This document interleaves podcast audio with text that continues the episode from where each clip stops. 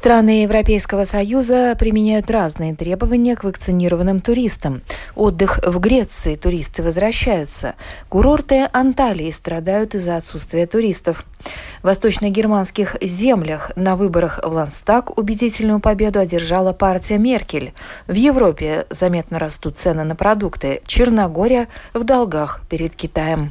Это темы сегодняшнего радиожурнала «Европа лично». В студии Юлия Петрик. Здравствуйте. На земельных выборах в Саксонии-Анхальт убедительную победу одержала партия Меркель «Христианско-демократический союз». Второе место заняла правопопулистская альтернатива для Германии. Почему у нее сильные позиции на востоке страны? Далее в сюжете Deutsche Welle. Городок Кверфурд на востоке Германии в 100 километрах от Лейпцига. Одна из главных достопримечательностей – самый большой средневековый замок Германии. Жизнь здесь спокойная, преступности практически нет. 6 июня в федеральной земле Саксония-Анхальт прошли земельные выборы. Ханс Томас Тильшнайдер представляет партию «Альтернатива для Германии» в местном совете. Он также депутат Лантага. На воскресных выборах за правопопулистскую партию АДГ проголосовали 20,8% избирателей. Мы хотим сделать детские сады и школьные обеды бесплатными. Мы также хотим немедленно начать депортацию беженцев, у которых нет разрешения на проживание. Неожиданную и явную победу партии Меркель премьер-министр Саксония-Анхальт объясняет так – мы смотрим в будущее, мы проводим четкую границу между собой и АДГ. Наше правительство центристское. Это так называемый рецепт нашего успеха на выборах. Саксония-Анхальт входила в состав ГДР. Здесь практически не встретишь иностранцев. Так было и во времена ГДР. После воссоединения Восточной и Западной Германии нерентабельная экономика и социальная инфраструктура ГДР рухнули. Многие жители Восточной Германии уехали – а те, кто остался, считались неудачниками. За последние 25 лет мы наблюдали, как многие молодые люди, которые могли все бросить и переехать, у которых были идеи, как изменить свою жизнь, решили покинуть Восточную Германию по социальным, экономическим и культурологическим причинам. И те, кто оставался здесь, даже молодое поколение, как правило, были более осторожными, может быть, больше боялись, а может быть, это те люди, у кого были всякого рода предрассудки, и это именно те люди, до которых достучалась АДГ. Эта партия обещает решить все проблемы простых немцев. С выбором слов при этом они особо не церемонятся. Когда мы однажды будем править страной, то я обещаю вам, мы покажем этому сброду. Тогда для вас наступит новая жизнь. Тех, кто голосует за партию Тильшнайдера, не смущает такая риторика. Его избирателям, похоже, безразлично, что политик имеет связи в правоэкстремистских кругах. Напротив, они хотят видеть и слушать тех, кто отрицает культурное многообразие Германии. Правительство Эстонии обсуждает изменения или даже полную отмену с будущей недели ограничений на время работы кафе, ресторанов и прочих увеселительных заведений, которые в настоящее время должны закрываться в полночь. Если распространение коронавируса в Эстонии продолжит замедляться, сохранять такие ограничения в летний период было бы необоснованным, считают в правительстве. Пока в Брюсселе обсуждают введение единых для европейских стран требований к туристам, государства Евросоюза сами решают, какие требования вводить для вакцинированных и переболевших коронавирусом путешественников, что оборачивается дополнительной нагрузкой для туристических компаний. Подробности в сюжете эстонской общественной телерадиокомпании. Путешествие для жителей Эстонии этим летом может стать настоящей головоломкой. В каждой стране свои требования к туристам. Но уже в июле в Европе начнет действовать единый сертификат вакцинации и общие правила для прибытия в страну. Переговоры в Брюсселе идут полным ходом. Есть важные интересы. Э, более южные страны, где туризм очень важный, они хотят, чтобы движение побыстрее э, обновилось, чтобы были общие правила. Где туризм не так важный, те смотрят более как защищать себя от, от туристов, и чтобы не, не было новых опасностей в связи с вирусом. Так что есть, есть разница, да. У турфирм работы непочатый край. Обилие разных требований к иностранным путешественникам прибавило хлопоты им. Турфирме Гермала Рейсит даже пришлось нанять человека, который следит за всеми антиковидными ограничениями в странах Европы и мира. Государство порой меняет свои порядки чуть ли не за день до назначенного рейса. К примеру, власти Черногории на этой неделе решили, что привитый турист может посетить страну только если с момента введения второй дозы прошло 14 дней, а не 7, как было раньше. Страны и авиакомпании вносят изменения в свои правила и требования каждые две недели. Мы заметили одну закономерность. Пересмотр ограничений происходит обычно в четверг в пятницу. И все же в турфирме отмечают время для путешествий самое оптимальное. Массовый туризм еще не восстановился, а значит на пути к знаменитым достопримечательностям не придется пробиваться через столпотворение любителей прекрасного. Отдых в Греции туристы возвращаются. В прошлом году из-за пандемии туристический бизнес Миконоса потерял 70% своей обычной прибыли. Теперь островитяне надеются на восстановление отрасли, но больше не хотят исключительно массового туризма. Туристы возвращаются на Миконос, и хотя цифры несопоставимы с цифрами за прошлый год, но все же на Миконосе пока все остается относительно спокойным. Масса иностранных туристов еще не прибыли. Многие европейцы только готовятся провести отпуска за границей после столь длительного локдауна.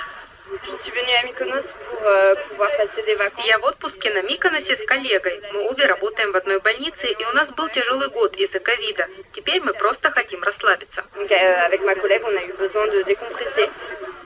Живая музыка по-прежнему запрещена в ресторанах и барах. Атмосфера непрерывной вечеринки еще не вернулась. И это не только финансовые потери.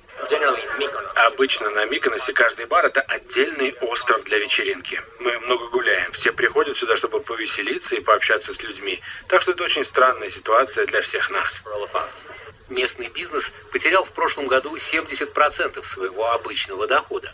В этом году Тут остается надеяться только на половину того, что было заработано в прошлом. Сезон только начинается. Специальные предложения привлекают семьи и тех, кто хочет провести время в тишине.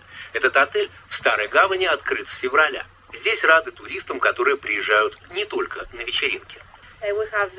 Прибыл первый чартер из Дохи, и мы видим людей, которые не просто хотят веселиться. Они хотят увидеть красоту острова и хорошее обслуживание на острове.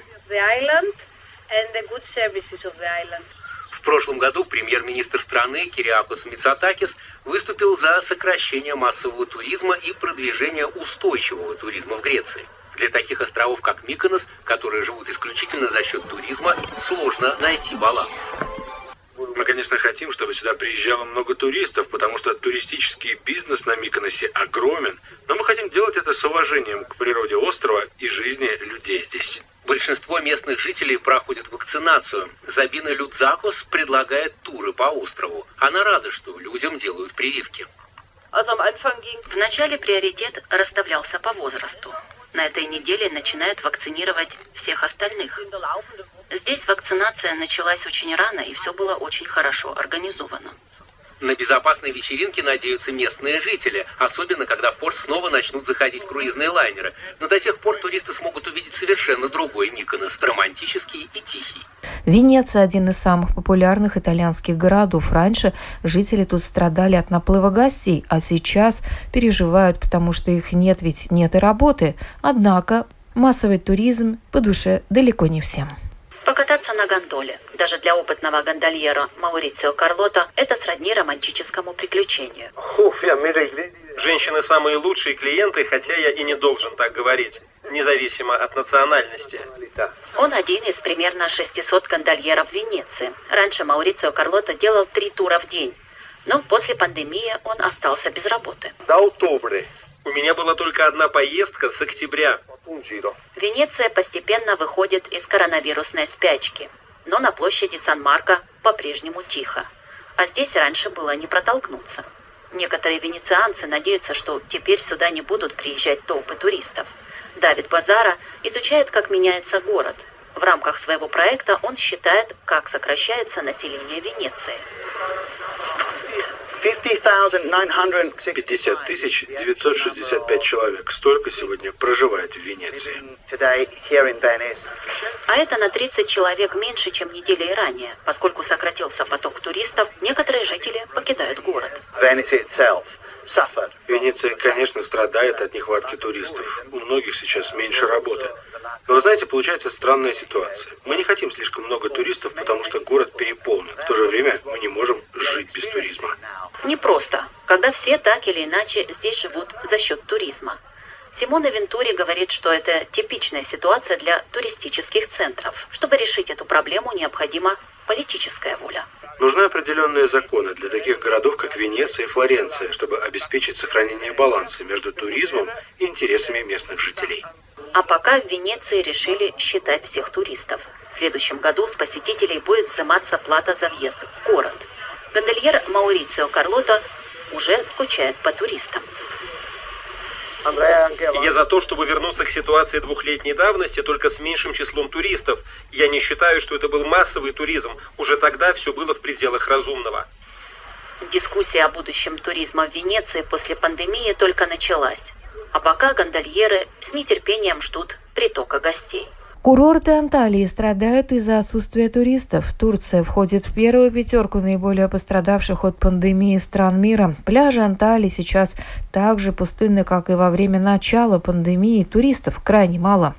Обычно Мустафа Йозбай всегда, хоть и с трудом, находил время полюбоваться видом с террасы своего отеля. Но теперь все стало по-другому. Уже в течение нескольких месяцев перед глазами только пустые кафе и растерянные уличные торговцы в старом городе Анталии в состоянии близком к депрессии и владельцы отелей. При нормальных обстоятельствах в такой день, как этот, я бы не мог вот так сидеть с вами и разговаривать. Дел бы у нас было по горло, нам бы точно было чем заняться. А сейчас заполняемость составляет лишь 10-20%. Если так пойдет и дальше, я обанкрочусь. 10 отелей в округе уже сдались.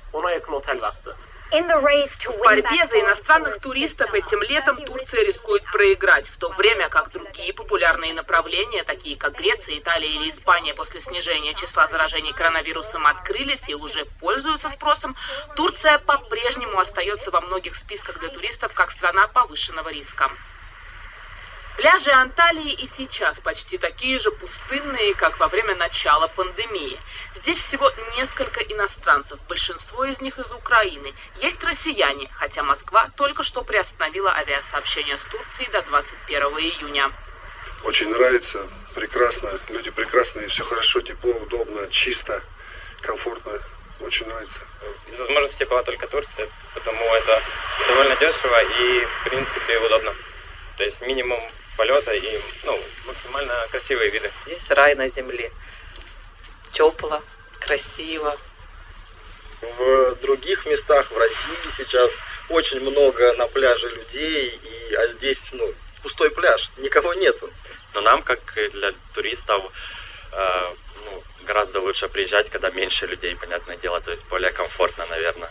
Это первый наш опыт в нашей жизни, что вот так никого вообще нигде нет. Ну, для местных людей, наверное, это очень плохо. Мы им искренне сочувствуем. А ведь этот регион зависит от туризма. В прошлом году в Анталию приехало всего 3,5 миллиона туристов вместо обычных 15 миллионов. Поэтому пострадали тут все без исключения, от маленьких бутик-отелей до крупных курортов. Министр туризма Турции пытается представить все не в столь мрачном свете. Чем лучше мы проводим вакцинацию, тем легче нам поддерживать низкий уровень инфицирования. И именно поэтому я думаю, что во второй половине года можно ожидать значительного увеличения числа отдыхающих. Конечно, ситуация еще не сравнима с 2019 годом, но думаю, что показатели по туризму у нас будут лучше, чем в прошлом году. Мустафе Йозбаю очень хотелось бы в это верить, но пока он получает больше отмен заказов, чем бронирований. Тем не менее, он следит за тем, чтобы все номера его отеля были готовы принять гостей в любое время и надеется, что бизнес пойдет как прежде, когда вернутся туристы. В Эстонии потребительские цены в мае выросли на 3,6%. Осенью подорожают продукты питания. Тенденция такая же, как и в Латвии. С чем это связано? Далее в сюжете эстонских коллег. Уровень инфляции в стране продолжает расти. В сравнении с апрелем индекс потребительских цен уже вырос почти на 1%. В годовом сравнении в мае инфляция составила более 3,5%. Эксперты отмечают, что виной всему множество мелких факторов, которые в свою очередь и поднимают все цены. Так, сильное влияние на инфляцию оказала стоимость места в детском саду, а также цена на топливо и электричество. Осенью ожидается заметный рост цен на продукты питания. Некоторое подорожание уже имеет место быть. В отношении остальных продуктов питания следует ожидать повышения цен скорее во второй половине года. На мировом рынке сырьевые продукты уже начали дорожать, но это изменение в цене конечного изделия до покупателя доходит с задержкой. Поэтому скорее во второй половине года мы увидим в Эстонии быстрый рост цен на продукты питания. Министерстве финансов считают, что в сложившейся ситуации можно смело утверждать, что годовая инфляция в Эстонии будет выше всех ранее оглашенных прогнозов. Наш весенний прогноз о годовом уровне инфляции был 2%. Это было выше, чем у других аналитических ведомств и экспертов. Скажем так, если рост цен на сырьевые продукты продолжится, а экономика будет расти, то, скорее всего, к концу года добавится еще полпроцента инфляции. Банк Эстонии тоже прогнозирует в нынешних условиях годовую инфляцию в районе 2,5%. По их оценке, это также обусловлено и активным потреблением товаров и услуг со стороны потребителей. Эксперты сходятся во мнении, что рост цен продолжится и в первой половине следующего года, так как осенью многие люди получат пенсионные накопления. Черногория взяла в долг у Китая миллиард евро на строительство автомагистрали китайскими же фирмами. Обслуживать кредит страна не может. Европейский Союз в помощи отказал. Китай теперь может заполучить какой-нибудь объект инфраструктуры. Подробности в сюжете Deutsche Welle. Это мегапроект. Автомагистраль длиной в 177 километров через всю Черногорию. Построена компанией из Китая – профинансировал проект китайский государственный банк, у которого Черногория взяла кредит на миллиард евро. Объем экономики этой страны составляет порядка 4 миллиардов евро, поэтому миллиард долга – это сумма по здешним меркам гигантская. Если мы не будем в состоянии выплатить кредит, то китайский банк может, например, потребовать от нас порт-бар, шахты, электростанции или железнодорожные линии. Ask to uh, Таким образом, Китай сможет расширить свое влияние в Европе. Интервью изданию Financial Times – это своего рода сигнал СОС правительства Черногории. Его смысл примерно следующий. Первую выплату нужно делать уже в июле, поэтому в ситуацию должен вмешаться ЕС и перенять долг Черногории. Но из Брюсселя последовал быстрый и однозначный отказ. И тем не менее, я считаю, что в среднесрочной и долгосрочной перспективе было бы лучше поддержать Черногорию в этой деликатной ситуации, чтобы теснее связать страну с Евросоюзом. Особенно сейчас, когда Черногория практически лишена своего основного дохода, ведь страна живет за счет туризма. Пандемия свела его на нет. Должен ли в такой ситуации помогать соседний Европейский Союз? Тут все не так просто.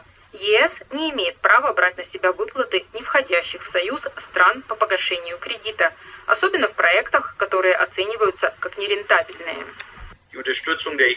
Думаю, поддержка ЕС может заключаться в том, чтобы помочь Черногории реструктурировать существующий долг перед Китаем, а затем сделать предложение по финансированию инфраструктурных проектов в будущем. Так что в лучшем случае ЕС сможет только поддержать Черногорию – но впрямую денег не даст. И в итоге гора долгов у страны останется, как и ее зависимость от Китая. И на этом программа «Европа лично» сегодня подошла к своему завершению. В передаче были использованы материалы медиахолдинга Deutsche Welle, эстонской общественной телерадиокомпании. В студии была Юлия Петрик. Встретимся на будущей неделе с новыми событиями.